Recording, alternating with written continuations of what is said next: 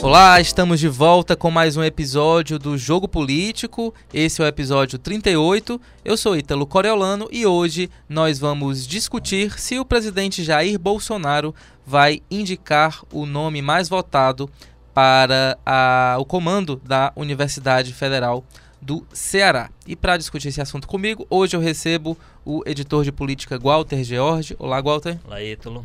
E também o jornalista Plínio Bortolotti. Olá, Olá Ítalo e as pessoas que vão nos ouvir. Bem, até agora, o presidente Jair Bolsonaro fez quatro nomeações. Eu vou aqui listar para vocês antes da gente discutir aqui mais o nosso foco, que é o Ceará. A médica e professora Denise Pires de Carvalho foi nomeada para ocupar a reitoria da UFRJ, inclusive é a primeira mulher a ocupar este cargo. Gleison Alisson Pereira de Brito, ele agora comanda a Universidade Federal da Integração Latino-Americana. O Berlando Tiburtino Leite comanda o IF, o Instituto Federal de Rondônia. E é, aqui no Ceará, na Universidade Federal do Cariri, quem foi nomeado foi o professor Ricardo Luiz Lange Ness. É, em comum, esses quatro foram os mais votados na consulta pública realizada. É, e aqui no Ceará concorrem Custódio Almeida, esse o mais votado na consulta pública, com 7.772 votos, 64,8% do total. Em seguida vem Cândido Albuquerque e Maria Elias. Né? Essa lista ela foi formada a partir do Consune, né? que são representantes da universidade que decidiram em ordem de relevância por esses três nomes. Bem, a gente já discutiu aqui durante muitos programas decisões equivocadas do presidente. Né? Essa é, parece que vai no caminho contrário. Ele, na opinião de vocês, ele está é, agindo da melhor maneira ao nomear os mais votados para o comando dessas universidades? Um, um pouquinho antes, Ítalo, acho que todo mundo sabe, mas só para deixar clarinho. Quando você fala em consulta pública, é a consulta dentro da universidade, funcionários, Isso. professores e, e, e estudantes, né? que esses essas reitores que você citou estavam no topo da lista, foram os mais votados pela comunidade universitária. E esses números precisam ser colocados numa ponderação aí, né, de pesos, né? É, não, é, bom, a votação interna é. tem uma ponderação, voto de professor vale mais, enfim. Isso.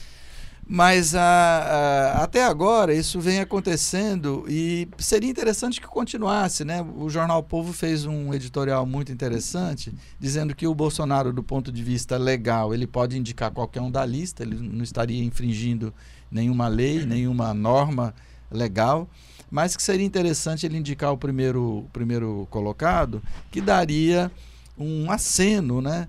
de que quer dialogar com a universidade, que vai respeitar a autonomia da universidade.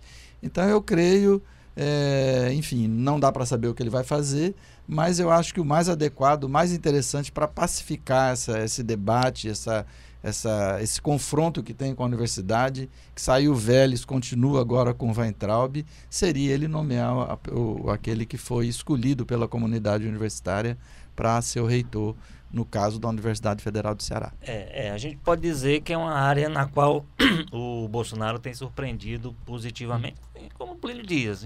Também, se ele escolhesse o segundo ou terceiro, ele não estaria infringindo nenhuma norma legal, pelo contrário, ele, ele estaria tem um poder absolutamente dentro é, da lei. Mas não custa nada, assim, e aí nesse sentido eu acho que é uma agradável surpresa, porque a gente tem que lembrar que a gente está falando de uma comunidade que exatamente é uma área onde o governo Bolsonaro, desde o começo, tem fustigado, né?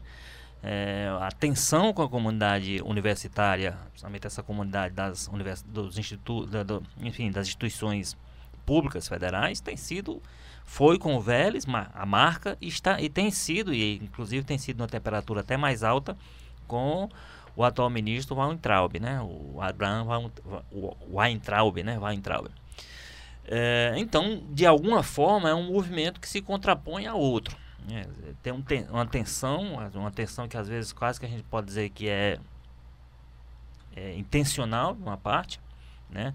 Vamos lembrar como é que o, o, ministro tratou, dizendo que, inclusive quando foi a história do, do corte, o contingenciamento, o que é que seja, ele chegou a dizer que era uma punição onde estava acontecendo, na visão dele, balbúrdia ou coisa desse tipo. Há uma e uma, uma das barbúdias era a Universidade Federal do Rio de é, Janeiro, é, né? Mas era, mas era outra, é a Federal Fluminense. Ah, Fluminense, ok. Que é, que é outra. Okay. Mas, enfim, é, é, então tem esse, esse ambiente de tensão por um lado, que por outro lado o governo, digamos assim, ameniza com esse tipo de situação. Agora a gente tem que ver quase que casa a casa para entender. Por exemplo, no caso mais, digamos assim, mais vistoso desses quatro, que é a Universidade Federal do Rio de Janeiro, que inclusive o Bolsonaro anunciar até disse, agora vamos chamar, vamos dizer que eu sou homofóbico, homofóbico não, é? Homemfóbico, né, que ele disse, porque tá, tava estava nomeando uma mulher que, inclusive, é a primeira mulher em 100 anos que a instituição vai fazer agora em 2020. É a primeira mulher que chega à reitoria, por ironia, nomeada pelo Bolsonaro, né? E por isso é que ele. Agora, ao mesmo tempo, essa mulher ela é um contraponto muito forte a uma instituição que hoje é controlada por pessoas ligadas ao PSOL.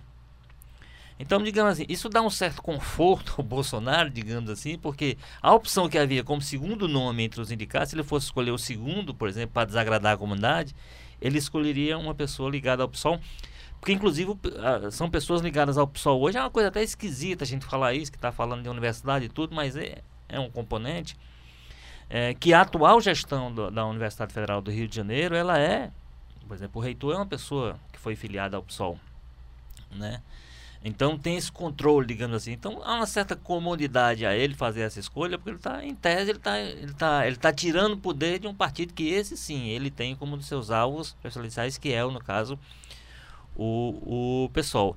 Então assim, a gente vai ter que, caso a caso, ir analisando para saber que ponto. Agora, de qualquer maneira, nos quatro casos que tem nomeação até agora, vale sempre reforçar isso, está sendo respeitado o, a respeitada a lista que chega ao governo respeitada no sentido de indicar o nome, o primeiro nome dessa lista. Então, seria bom que essa, como foi no, nos governos do PT, né, é bom que fosse uma norma estabelecida, porque é um sinal de respeito com aquilo que é a opção manifesta pela comunidade universitária. Bem, aqui no Ceará a gente teve uma peculiaridade nessa disputa, né, que foi a renúncia do professor Carlos Gomes, ele tinha sido o segundo mais votado nessa consulta feita dentro é, do, da comunidade acadêmica, né? Se entendeu aí como uma manobra política, exatamente para que não se associasse o nome dele a, a, ao do presidente Bolsonaro, né? Se discutia que poderia haver uma preferência, enfim, ele acabou saindo, ficou Cândido Albuquerque, que esse sim tem uma identificação forte com, com o atual governo federal. Inclusive já se fala até em lobby, né? Em Brasília, enfim, do diálogo que ele já está é, realizando nessas instâncias superiores.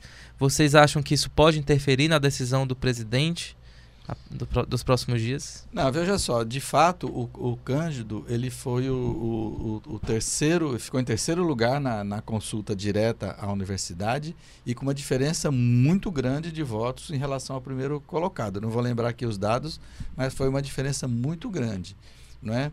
Agora é bom prestar atenção nisso que o Walter disse, que até agora são universidades eu não sei qual palavra usar, mas são universidades que ele usou vistosa, né, o Walter, mas são universidades que têm menos destaque, né? É, pela, pela, pelo lugar onde se localizam, enfim. Não quer dizer que são menos importantes, né? mas elas têm menos destaque. A Universidade Federal do Ceará, é, é, levando em conta isso que o Walter acabou de explicar sobre a questão da Universidade Federal do Rio de Janeiro, é a primeira, digamos assim, grande universidade que o Bolsonaro vai escolher o reitor. Então a gente precisa prestar atenção nisso. Agora, todos os, os, os candidatos, tirando a Maria Elias, né, que ela entrou apenas para é, completar a lista tríplice, ela não estava na, na votação direta, né, com estudantes, funcionários e professores. É, eles estão se mexendo, né? isso é normal. Eles vão lá, conversam com deputados, com ministros, de modo para ver se garante a nomeação. Isso faz parte da, desde que seja, digamos assim, republicano, faz parte do jogo, né? Então acho que é, vai, acho que vai ser o, o, primeiro teste que a gente vai observar se o Jair Bolsonaro, o presidente Jair Bolsonaro, pretende manter a indicação de primeiro lugar para a, nas reitorias das universidades federais. É, eu assim como o Plínio, eu não vejo nada de estranho nos que estão querendo mesmo, que o caso da, da professora Maria Elisa, inclusive, ela manifestou isso para o jornal outro dia, no material que a gente publicou, que ela só entrou na lista para constar, mas o candidato dela é o, é o professor Custódio. Então, é uma situação... O, agora, o que fazem movimento, como diz o Plínio, dentro de um limite republicano, tanto o professor Custódio como o Cândido, para se viabilizar, para ganhar mais apoio seu nome, eu acho que também faz, também tem que faz parte do jogo. Só é preciso explicar com relação, você fez uma, uma observação rápida aí sobre o caso do professor Antônio Gomes, que acabou havendo informação que se tem, né, que acabou havendo um, um certo mal-estar dentro do uhum. processo uhum. por uma citação do nome dele pelo presidente Bolsonaro, né, numa live aí qualquer, o nome dele entrou e houve uma referência elogiosa do Bolsonaro a ele, muito embora talvez ele não o conheça de fato, apenas sobre essa questão de, de pesquisas que se faz hoje, ele é um pesquisador de fato respeitado, né, um professor. Então assim, a vinculação que se faz não é porque existe a vinculação realmente relação dele pessoal foi cara, essa ele citação é, é ele, é, ele é por exemplo ligado hoje ao reitor atual Henrique Campos, que é uma pessoa que não se pode também entender como qualquer tipo de vínculo com o Bolsonaro. Então, é dentro desse jogo, talvez criou-se lá dentro um ambiente ou uma situação que poderia permitir esse tipo de situação e ele fez a, essa opção por sair da disputa quando chegou ao, ao conselho universitário para não criar nenhum tipo de aí algum incômodo inclusive para ele como poderia ser então isso também faz parte do jogo que as pessoas se sintam bem ou mal, conforme seja a situação. Ele, ele tinha disposição para ser reitor, tanto que ele entrou na, na disputa, como ele foi para o conselho, ele foi bem votado, ele foi o segundo. É, se o canto ficou muito distante do professor Custódio, o, o, o, o, o Antônio Gomes já ficou mais, mais próximo, já foi uma disputa um pouco mais parelha. Então, é só essa situação que se criou para também não se começar a entender que é porque ele estava se viabilizando como candidato. Ele poderia, numa situação criada, por uma situação, como eu disse, numa live em que ele foi citado, porque estavam falando lá de pesquisa de gra grafeno, alguma coisa desse tipo, e, enfim, o nome dele acabou citado. E gerou esse mal-estar que aí ele optou por. Ele teria optado por não por fazer com que esse mal-estar né? crescesse, se afastando da disputa. Bem, desses nomes, quem se destacou por ter uma posição mais crítica, digamos assim, ao governo é o novo reitor da Universidade Federal do Cariri, Ricardo Luiz Lange Neres. Né? Ele criticou os cortes é, e tudo mais. Então, a nomeação dele não deixa de ser surpreendente pelo discurso do, do presidente, né? assim, ideológico ao longo desse governo, de associar qualquer crítica que é feita ao governo à, à esquerda ou, ou ao PT. Né? É até um alívio que isso aconteça. É, de fato, ele fez críticas bastante severas mesmo aos cortes de verbas à rádio é, CBN Cariri, o povo, né? E depois de nomeado, ele voltou a dar uma entrevista à rádio. Então, de fato, é, parece mesmo surpreendente né, que, o, que o Bolsonaro esteja nomeando, porque obviamente ele deve saber dessas coisas, né? Acho que ele deve pe pedir é, alguma informação sobre as pessoas que ele vai nomear, supõe-se isso. Então, de fato, fica difícil entender qual é a lógica é, que o Bolsonaro está usando. Se é para facilitar o diálogo, se ele vai levar, se ele vai de fato nomear todos os, os, os, que forem mais votados. É difícil porque de fato contraria, de certa forma, o discurso que ele faz, né? que é de ter o controle dessas universidades, da, da, das universidades que eles dizem que tem lá o tal do marxismo cultural e tal. E ele nomeando o, o, mais, o mais votado, ele não teria, digamos assim, o controle dessas universidades. Por isso que é bom a gente acompanhar e ver o que vai acontecer nas próximas nomeações. Né? É, e também vale dizer que, as, é, o, que o reitor nomeado, ele, na verdade, já é reitor atual pro tempo, né? Ele está numa situação de porque a, a, evidentemente a, a, gestão de um, a, a, administração de uma instituição dessa não pode ficar em aberto, pode ficar certo. Então ele está nomeado pra, enquanto a situação não é oficialmente resolvida, agora está com a nomeação. Não restava a ele senão fazer críticas. Quer dizer, todos os reitores estão sentindo na pele o que é que de repente chegar e dizer, olha, daquele dinheiro que estava programado, 30% do que você tinha para gastar, né? Porque tem aquela discussão se é 3 ou é 30%. Do custeio. Né? O que é custeio, ou seja, o dinheiro que o reitor, porque o dinheiro do salário dos professores não tem nada a ver com o reitor, portanto não tem nem por que colocar na conta da administração dele. Então, do que eles podem administrar, de repente você fica. Ele deu declarações posteriores a essa entrevista que ele deu na CBN, por exemplo, em que ele chega a dizer que o dinheiro que tem em caixa é 30 mil reais lá na, no, na Universidade Federal do Caribe. A gente sabe que isso é pouco para qualquer coisa, né? Uhum. Imagina uma instituição com o tamanho que tem a Universidade Federal, que é uma atuação regional, como é o caso lá da, da Federal do Cariri. Então, assim, a gente tem que entender também que é um pouco um candidato a reitor que está dizendo isso, mas é também muito um reitor que está sentindo na pele, no dia a dia, os efeitos daquele anúncio que foi feito pelo governo. E aí não teria sentido você imaginar que um. Quer dizer, e isso, por exemplo, está sendo muito cobrado do ministro Weintraub, é essa questão, quer dizer, quando ele teve outra vez no, no, na Câmara, algum, teve uns deputados lá que disseram, olha, é a primeira vez que um ministro da Educação vem aqui à Câmara e não pede apoio à Comissão de Educação para lutar contra os cortes.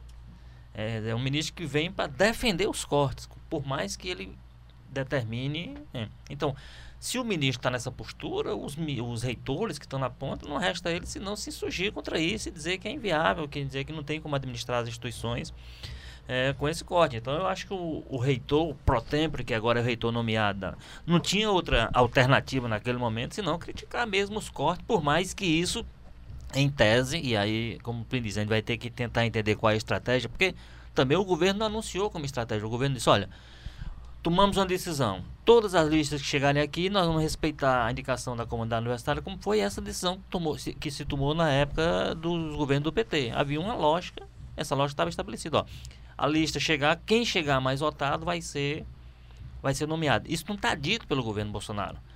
Agora, as quatro decisões que ele tomou em torno disso foram no sentido de respeitar essa lista. Porque, por exemplo, se você for comparar, é outra coisa, mas vale só um, um, um parêntese aqui. Nós temos, nesse momento, um processo aberto de disputa pela sucessão na, no Ministério Público Federal, na, na, no cargo de Procurador-Geral da República. Tem 10 procuradores que estão em campanha, participando do debate, pedindo votos, etc. E tal. Dessa lista vai ser montada também um, um, um conjunto de nomes três nomes para ser encaminhada ao presidente, sugerindo a ele, olha, escolha um desses três nomes que estará legitimado pelo conjunto de procuradores que foi, será feita uma consulta direta a eles, como tem sido. Nesse caso, o governo não tem obrigação nenhuma, ao contrário do, da lista tríplice da universidade, que ele tem que pegar um daqueles três Pode nomes. ser não de fora, né? E aí ele já disse o seguinte, olha, eu não me sinto é, com nenhum compromisso de respeitar essa lista. Nos governos do PT havia uma lógica que respeitava-se a lista, por uma decisão de, como eu disse, havia uma decisão tomada do governo de respeitar. Então a lista chegava e era respaldada. Com relação ao Ministério Público, já disse que não. Então pode ser que ele vá buscar um nome que não tem nada a ver com aqueles 10, quer dizer, o pessoal está em processo de disputa, está em campanha, está em debate. Então, assim, como não há uma lógica estabelecida, como não se sabe se o governo está fazendo isso, porque está analisando cada nome, em cada uma das quatro situações que ele analisou, o, o nome mais indicado por uma série de razões era aquele, você não tem certeza nenhuma como que, o, que, com relação ao que pode, poderá acontecer em relação, não tem parâmetro. Inclusive com relação ao UFC, por mais que os números, como você leu aí, sejam bastante claros com relação a qual é a escolha preferencial da comunidade universitária da UFC com relação aos três nomes. Está claro.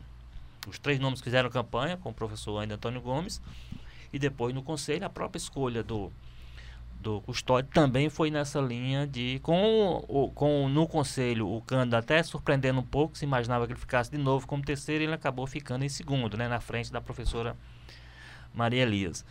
Então assim eu acho que a grande questão que tem é que você não tem uma política de governo estabelecida com relação a isso você não tem uma garantia de que esses quatro indicações de mais nomeados significa dizer que todos os que chegarem encabeçando as listas serão serão confirmados, porque você não tem, nesse momento, uma certeza que o governo ofereça de que essa é uma, é uma linha que se decidiu adotar.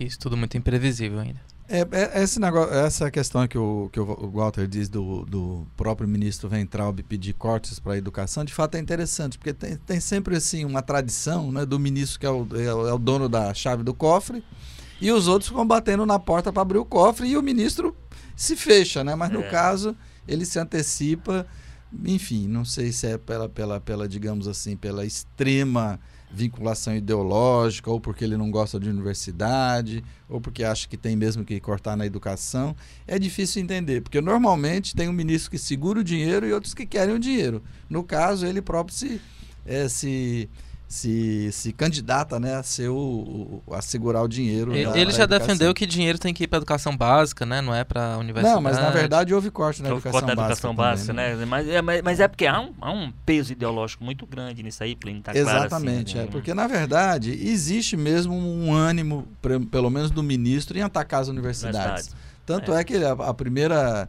a primeira fala dele em relação ao corte foi que ele disse que ia cortar onde havia balbúrdia. balbúrdia né? é. Depois é que ele viu que estava cometendo, inclusive, ilegalidade, teve é. que recuar e dar esse tom mais técnico, digamos assim, ao corte. E depois também teve essa história, ele dizer que não está tá cortando só 3,5%. Na verdade, das verbas que podem ser cortadas, está sendo cortado em média 30%, porque ele não pode cortar, por exemplo, salário de professor, né?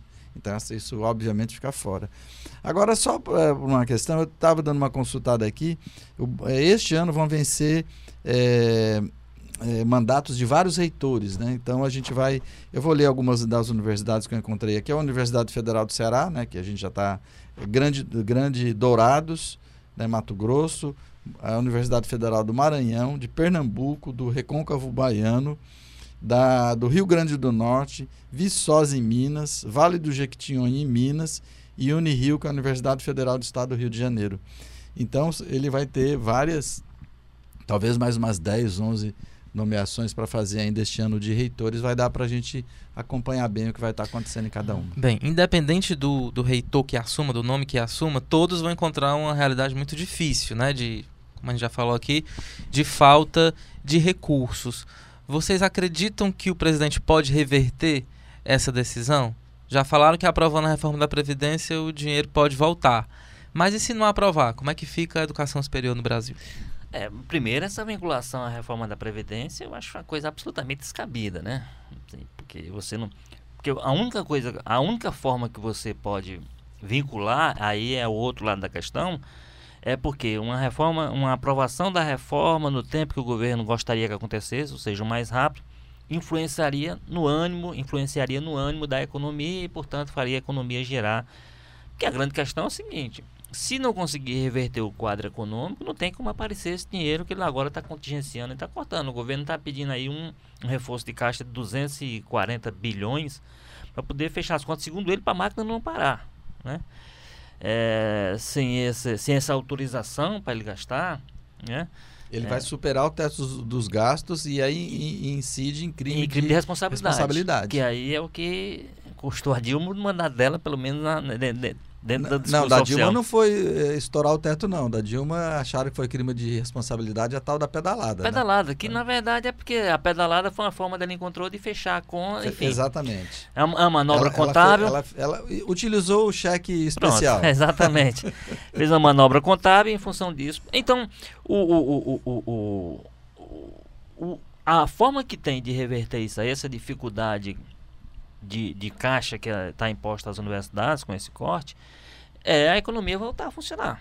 E não há indicação, o próprio mercado acaba de fazer a 14 é, revisão para baixo do, do crescimento do PIB, quer dizer, você não tem um horizonte que aponte uma reversão estamos disso. flertando com a recessão. E né? aí, pois é, já, alguns já dizem que nós estamos tecnicamente em recessão, porque aí se se confirmar esse mais um trimestre, como nós, nós, fechamos o primeiro, mas nós vamos, temos que lembrar não, o seguinte. Em negativo não, não, não fechou nenhum ainda, né? Fechou o primeiro, o primeiro É o trimestre. primeiro agora, mas acho que foi é, o primeiro mas, a fechar mas, negativo. Pois é, mas nós, nós já estamos em junho. Na verdade, nós já estamos no, no, segundo, no fim do segundo trimestre. Então as pessoas já fazem projeção em cima do que está realizando. Que vai ter recessão. Não há, não há, em abril e maio, não há um movimento da economia que indique que essa tendência do primeiro semestre tenha sido revertida. Pelo contrário, né? Então, assim, o que se diz, o que quem consegue analisar, nós já estamos tecnicamente, porque vai fechar daqui a pouco o número de junho. Negativo tem, também. E não tem. Então, assim, a possibilidade que tem disso é de a economia voltar a funcionar. Se a economia não voltar a funcionar, e aí a única forma que você tem de vincular tal da reforma da Previdência, como o, o ministro disse, ah, aprova a reforma da Previdência, que é a coisa. É que isso restabeleça a economia, a, a confiança e a economia volta a funcionar. Mas efeito objetivo direto da reforma da Previdência, você tem efeito daqui a sabe lá quanto tempo, é um efeito de médio prazo, na visão mais otimista, mas é melhor você pensar no efeito de longo prazo, porque aí a transição terá sido completada, porque a transição tem um custo dela que vai ter, não, vai ter que ser paga ao longo desse período, né, da transição da, dos regimes aí, do, do regime que hoje que é mais solidário para um mais individualizado, a capitalização. Então, assim, é, eu acho que é um cenário muito sombrio para os reitores. É um cenário muito difícil. E se essa, essa guerra política E aí, nesse sentido, até essas, essas nomeações podem até ajudar um pouco a pacificar esse ambiente, ser uma forma de dizer, não, tem, tem, tem havido algum nível de respeito à comunidade universitária. Agora, sem isso, quer dizer, se, você, se a gente continuar com essa tensão estabelecida entre ministério, enfim, governo e as universidades, e você não tiver um cenário de economia recuperado, a tendência, infelizmente, é que essa crise nas universidades ela não tenha a curtíssimo prazo uma solução e os, e os reitores vão ter que. Alguns dizem o seguinte: isso está dito pela, pela Universidade Federal do Ceará e pela Universidade Federal do Cariri, também o Instituto Federal do Ceará tem dito isso. Ó, o dinheiro que tem aí, quando chegar em agosto, setembro, para porque não tem como manter a sua, não tem como pagar a conta, não tem como pagar luz, não tem como ter energia, não tem, não tem como funcionar, de fato, né? Então, então, ou o governo resolve esse problema do buraco nas contas e aí consegue crédito, não sei o que, para liberar esse dinheiro, ou a gente tem um cenário realmente muito difícil no, na perspectiva das universidades. A questão aí, viu, que é esse governo é de uma inabilidade brutal, né? Então ele já conseguiu receber a taxa de inimigo da educação, não é? E tanto é que essas duas manifestações demonstram isso. Aí o Bolsonaro vem e diz que quem participou de manifestação foi inocente útil. Aí o Ventraub vem na, nessa segunda é, passeata também acusando os estudantes. Depois faz aquele vídeo ridículo quando o, um guarda-chuva, né? É, o, o, diretor do Museu Nacional dizendo que foi cortada a verba, que ele não pode mais fazer reforma lá no museu que pegou fogo ano passado. Ele aparece com guarda-chuva dizendo que é fake news. É de uma inabilidade atroz.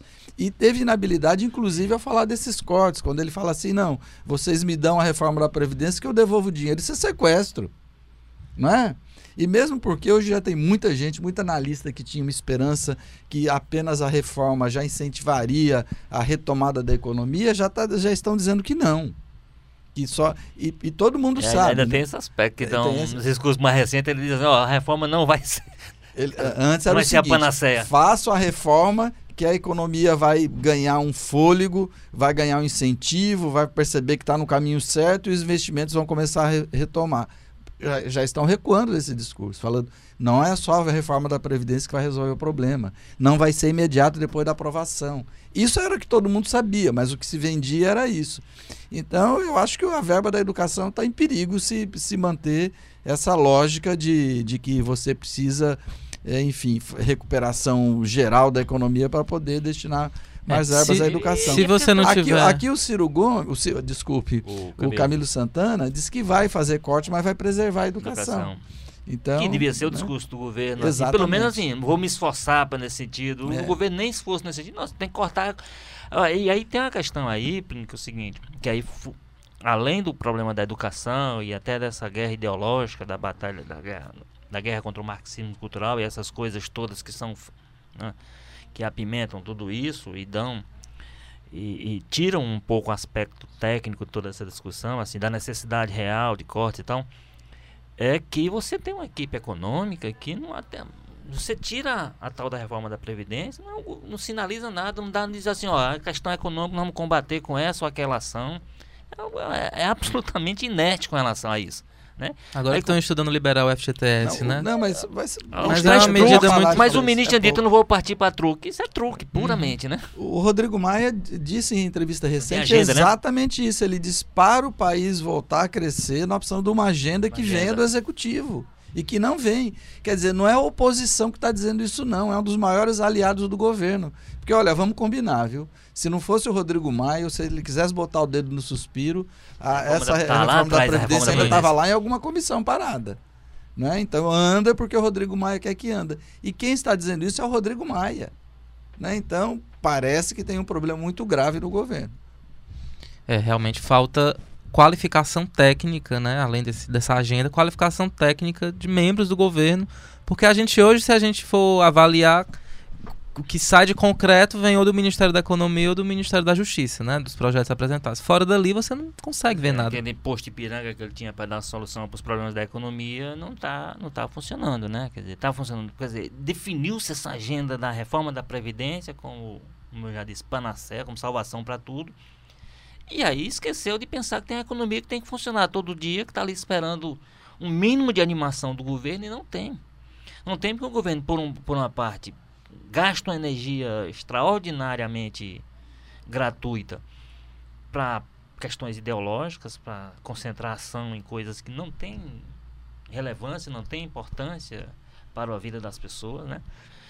É, e não apresenta solução nesse campo da economia, quer dizer, definiu-se que a, a só a saída e a saída da reforma da Previdência e, como Plínio, algumas pessoas já estão alertando, e pessoas que não são vozes de oposição, são pessoas inclusive do mercado, dizendo, olha, acaba com essa história de que a, a reforma da Previdência é em si um, uma solução para as coisas. Ela é, faz parte da solução, mas ela tem uma série de outras ações que têm que ser adotadas simultaneamente e não estão sendo adotadas. O governo está absolutamente parado em relação a isso. Aí, aí é que complica a vida, inclusive, das universidades. É, enquanto a economia patina, né, a gente vê o presidente aí preocupado com questões é, que não deveriam ser o centro, né? Por exemplo, é, ele já entregou ao, ao Congresso o projeto que dobra a pontuação e a validade da CNH, ou seja, abrindo espaço aí para que é, haja novos desrespeitos, né? A legislação de trânsito, enfim, O possíveis- acabou de tirar tudo quanto É. é radar, fazer tanta coisa.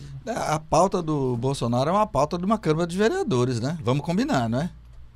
O, o- o país se desmilinguindo e o cara aumentando o, o ponto, tirando o radar da, da estrada e aumentando o ponto na carteira de motorista e aumentando a validade, quer dizer, redu, é, Dobrando, né? Colocando que a pessoa precisa ter mais pontos para perder a carteira, tirando o radar de estrada e agora dobrando a validade da carteira de, de, de motorista. Vamos combinar que tudo isso fosse bom.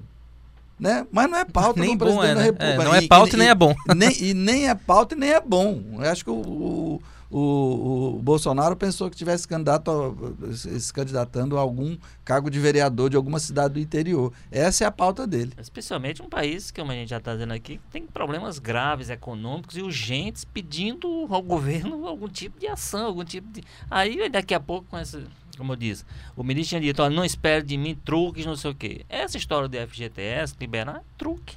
É um mero truque, vai jogar algum dinheiro no mercado ali emergencialmente, mas daqui a. Tanto que o, o, o Temer fez isso no governo dele, tudo que o Temer fez, deu os efeitos lá naquele momento, acabou. Não tem essa, essa, essa característica, digamos assim, de fundamento. Não, isso daqui é uma solução que a gente está dando para a economia de fato voltar a funcionar. O que talvez É? eles tivessem imaginado, mas se imaginaram isso é porque são muito ruins, não entendem nada do país, não entendem nada de Congresso a partir do Bolso- a- a- apesar do Bolsonaro ter, ter ficado 30 anos lá, é que eles iam aprovar a reforma da Previdência numa tacada. Eu acho que eles estavam imaginando isso. Que porque o Bolsonaro foi eleito com aquela quantidade de votos, aquele apoio, ia colocar lá e ia tudo passar. Agora, se eles estavam imaginando isso, eles são tolos ou não, não, não entendem nada do que se passa no Brasil, não é? Acho que as duas eu coisas. acho que, o, que o, talvez o Paulo Guedes ele achava que ia agir com o Congresso como agia quando ele era executivo, mandando fazer. Faça. Dando ordens. E não é assim que a, que a banda toca. Agora o Bolsonaro, que passou 30 anos lá, devia ter ideia disso. Porque é óbvio que a reforma da Previdência não ia ser aprovada de uma tacada, mesmo com toda a boa vontade do, do, eh, do Rodrigo Maia. Porque o Rodrigo Maia, mesmo ele encaminhando, ele respeita o tempo do Congresso. Ele não passa o trator, porque ele sabe que não pode passar o trator. Não é? É mais ou menos assim, não é? É igual um, um- um- um cacique indígena. Por que, que o cacique indígena ele é o, ele é o cacique? Porque ele não manda em ninguém. Né? Ele coordena, ele dá o exemplo, mas não manda em ninguém, não é? Não tem Então, autoritarismo. é, né? não então, e o, e o Rodrigo Maia entende que a Câmara funciona assim. O Bolsonaro devia entender. O Paulo Guedes talvez menos. Mas eles vão. Então, eu acho que eles entendiam assim. Aprova a reforma da Previdência, logo em seguida a gente faz outras reformas. Só que o mundo funciona de uma maneira diferente. Como diz um amigo meu português, as coisas são como são. E não como a gente quer que elas sejam. né? Ok que um governo que se inicia, você tem um tempo ali de se situar, de arrumar a casa, mas já estamos chegando no sexto mês. A tal da do lua de mel governo, que né? o Bolsonaro abriu mão dela no governo. Na verdade, o Bolsonaro não teve lua de mel porque ele decidiu não ter. É só a própria, o próprio, o próprio eh, período de transição, que é aquele período de fato, foi estragado porque ele criou, já veio com toda essa demanda ideológica, com toda essa ele, eu acho que ele perdeu uma chance. Ele tem uma coisa que o Bolsonaro disse que ele está absolutamente coberto de razão. Ele quebrou uma tradição de anos no Brasil, de décadas, eu diria, eh, na formação do governo. ele de fato ele conseguiu formar um governo absolutamente livre nas pressões partidárias, ele não fez acordo com nenhuma com nenhum partido, muito embora tenha feito com bancadas temáticas e tal, mas com partidos, aquela coisa que deixava o governo meio que no, sob controle daqueles, daquelas grandes lideranças, ele conseguiu fugir disso. Só que ele fugiu disso para fazer um governo, infelizmente, marcado pela mediocridade nas pessoas. Ele não, ele não fez isso para escolher os melhores nomes, para ter um, um, ministério acima de igual. Ele fez para ter um, um ministério a, a, ao gosto dele. E esse ao gosto dele, eventualmente, fez boas indicações, né? Mas em geral, assim, a gente tem áreas, uma área como o meio ambiente, por exemplo, está entregue a uma pessoa que nesse momento você quase que pode identificá-lo como inimigo do meio ambiente. Como é que você, uma área dessa, com o nível de sensibilidade que tem, inclusive do ponto de vista estratégico do país. Né? Que é, é, essa ideia de que o Brasil pode fazer o que quiser, que o mundo não vai. está pagando o preço por isso. É, é, um, é, um, é, um, é, uma, é uma coisa tão clara que em algum momento os próprios, o próprio setor do agronegócio teve que ir ao governo e pedir um pouco de calma, porque aquilo estava impactando nos negócios do país pelo mundo, porque se o Brasil for entendido como um país relaxado em relação a isso, ele pode até ser, ele não pode aparecer que é. Isso impacta, porque as pessoas isso será um, um fator de empecilho para o país fazer negócio com o mundo. Então, assim, eu acho que ele tem razão no sentido de que ele quebrou essa tradição, mas eu acho que ele estragou muito isso, e isso tem sido um, fator, um, um motivo de permanente, é só ver essa questão com a comunidade universitária. Os dois ministros da educação que ele escolheu foram duas pessoas que ele escolheu para brigar com as universidades. Hum, haveria necessidade disso? É evidente que não. Teria que transformar. Ele pode até dizer: Ó, estou insatisfeito com o que está lá. Tem muita política dentro das universidades, está muito dominado pelas esquerdas, como ele diz, é um marxismo cultural. Agora, ele tinha que colocar alguém dentro dessa, da, da, da educação com mais habilidade para lidar com isso, para mostrar essa indicação. Não pessoas para claramente ir para o confronto, como era o Ricardo Vélez e tem sido o Weintraub. Weintraub né? Então, essa, esse clima de beligerância, principalmente nessa área da educação com as universidades, e aí está despertando uma coisa que é ruim para o governo estrategicamente, inclusive, uma, uma, um movimento universitário que parecia né, sob controle nos governos do PT, que parecia por conta disso desmobilizado, ele está remobilizando todo esse pessoal e a gente sabe que é um, até pela energia que esse pessoal tem, que são maioria jovens, com muita vontade de fazer as coisas, é esse pessoal que está indo para a rua, mesmo com todo o esforço do governo de dizer que tá, são os partidos, que são as centrais sindicais, esse pessoal está vindo, mas está vindo puxado pelas lideranças estudantis, isso me parece claro. E é preciso ter cuidado com isso, porque normalmente é, alguns esquerdistas do passado diziam o seguinte, que, a, que os estudantes são a banda de música da revolução.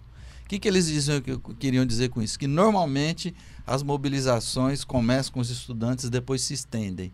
O pós-ditadura, por exemplo, foi isso. Né? As primeiras manifestações no pós-ditadura, as pessoas pensam que foram no ABC, mas não foram, foram de estudantes. Não é?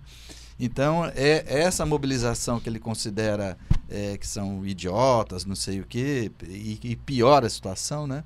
E elas, é, não sei o tamanho delas, mas essa mobilização, eu acho que ela tende a, a, a, permanecer e dependendo de como se comportar o governo ou de como foram os resultados que o, que o governo apresentar, ela se estender para o restante da sociedade. Isso pode dar uma olhadinha na história, acontece mais ou menos assim com as mobilizações. Como foi também a mobilização de 2013, 13, né? 2013. Né? Começa com estudante. Que, que era estudante é a história da passagem de ônibus lá em São Paulo, né? É, era um movimento, mas, era um movimento começou em São Paulo, se espalhou pelo é, país. E aí perdeu, aí ganhou. Então não é simples assim. Agora eu acho que esse governo Bolsonaro tinha, digamos, a esperança adolescente como foi aquele discurso que ele fez lá em Nova York junto com o Olavo de Carvalho, que ia destruir tudo, passar o trator e começar do zero. Isso não acontece, né? Isso não acontece. Tanto é que ele falou em destruir, que é preciso destruir para depois construir. Está destruindo bem até tá agora. Está destruindo, mas parece que a construção... Mas para construir o que que ninguém sabe, é, né? Esse é o problema. Esse é o problema. E vocês acreditam que o Olavo de Carvalho se distanciou do governo depois que ele parou de fazer as críticas? Teve até a entrevista do Bolsonaro à revista é. Veja falando sobre como é que foi a indicação do ministro da Educação é. anterior, né? Aliás, que é, é risível. Aliás, é, aliás, que é revelador. Olha, olha só para você ver como é que é ridículo. Como é que foi? É, ele disse que foi indicação do Olavo de Carvalho. Ele perguntou se o Olavo de Carvalho conhecia o Vélez. O Olavo disse: Não, eu li algumas, eu li algumas coisas, coisas dele. Cara, olha, o critério. olha a, a irresponsabilidade para você é, indicar um ministro que lida com talvez a pasta mais importante do país, que é a educação. Ele o sujeito lá conhece ele de orelhada e de orelhada o Jair Bolsonaro nomeia. E, um, um, e pior, é. eles não têm nem vergonha de dizer. Pois é, o, é, o pior, é, pior é o relato mesmo, que são partem deles. E lembrar que houve uma tentativa antes do Vélez, o, o professor lá, do, o professor é, que Mozart, é da, né? Da, que, é, que, que é do, isso, é, da fundação no, ligado ao movimento lá da, da Ele era da, foi reitor da, da Universidade Sena, Federal do Pernambuco. Pessoa altamente foi, respeitada é. pelo mundo. Seria uma pessoa com esse perfil. Foi da Fundação Ayrton, Ayrton Senna. Ayrton Senna. Que teria essa condição de, de talvez ter a, pelo menos a respeitabilidade para encaminhar o que o governo, o que seria uma nova política. O governo, evidentemente, é um governo que está legitimado pelas urnas, pode querer transformando coisa. Não pode ser, como o Plínio disse, na base do trator, passando o trator. Então, aí ele chegou a escolher, e houve uma reação clara de, de movimentos internos ali, principalmente evangélicos e tal, que não aceitaram aquela indicação e ele teve que recuar. O, o professor tanto estava, estava é, é, é, tanto estava convidado que isso foi confirmado por gente na, no instituto ao qual ele pertence. Então, claramente houve o convite. Aí se foi para vamos lançar o nome no público, ver a reação e em cima disso a gente recua, mantém, não sei, não sei se Balão de ensaio, que ele costuma fazer muito. Né? Ensaio, mas ele estava convidado e seria anunciado. Aí vem, aí acho que naquele momento se decidiu, não, tem que ser um nome realmente que se disponha e aí apareceu a entrar nessa guerra, com né? esses textos que ele mas, que, que ele disse que o Olavo de Carvalho você veja só, é. eu escrevi um artigo recentemente, acho que essa que é a lógica do, do governo Bolsonaro, que ele está governando para o setor mais radicalizado do bolsonarismo, o setor de extrema direita do bolsonarismo. Por isso essas pautas de arma, essa pauta de trânsito, não é? é porque se você pegar, por exemplo, é, a, as pesquisas, vem demonstrando uma queda na popularidade do Bolsonaro, inclusive entre os chamados agentes do mercado. Se você pega a pesquisa recente do Ibope, mostra que 76% das pessoas são contra facilitar o porte de armas. Para quem que ele está governando? Para esse setor mais radicalizado e extremado do bolsonarismo. E, e, que eu acho que vai se estabilizar lá nos 20%. E não né? tem governo que se sustente só com 20%. Pois é. Mas eu acho que a lógica dele é essa: é falar para esse setor, essas indicações que o Walter acabou de falar do Ministério da Educação, é um indicativo disso. Né? E é um troço muito. Esse setor é, é, é tão radicalizado que o Walter contou, eu não, não tinha visto, o Walter me contou a história, escreveu na coluna dele numa coluna recente, que quase não foi aprovada uma medida provisória porque que, queriam não, tirar uma, a palavra gênero. Gênero, mas veja da, bem, mas da... quando foi a votação para o Senado, conseguiram tirar no Senado.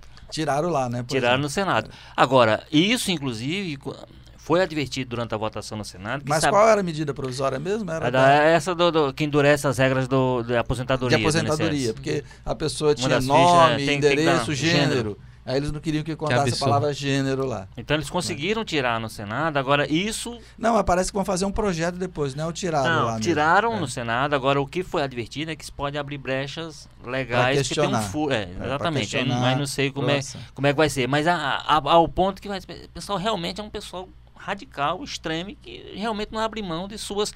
Muito embora isso em muitas circunstâncias, como foi nesse caso ameaça prejudicar o governo, que o governo faz um cálculo, até equivocadamente tinha posto um bilhão, o cálculo do governo é 10 bilhões por ano que eles acham que economizam com essa medida provisória. A bancada evangélica por causa de uma palavra. Considerou isso completamente, tentou, quase que inviabilizou a votação para poder tirar essa palavra gênero.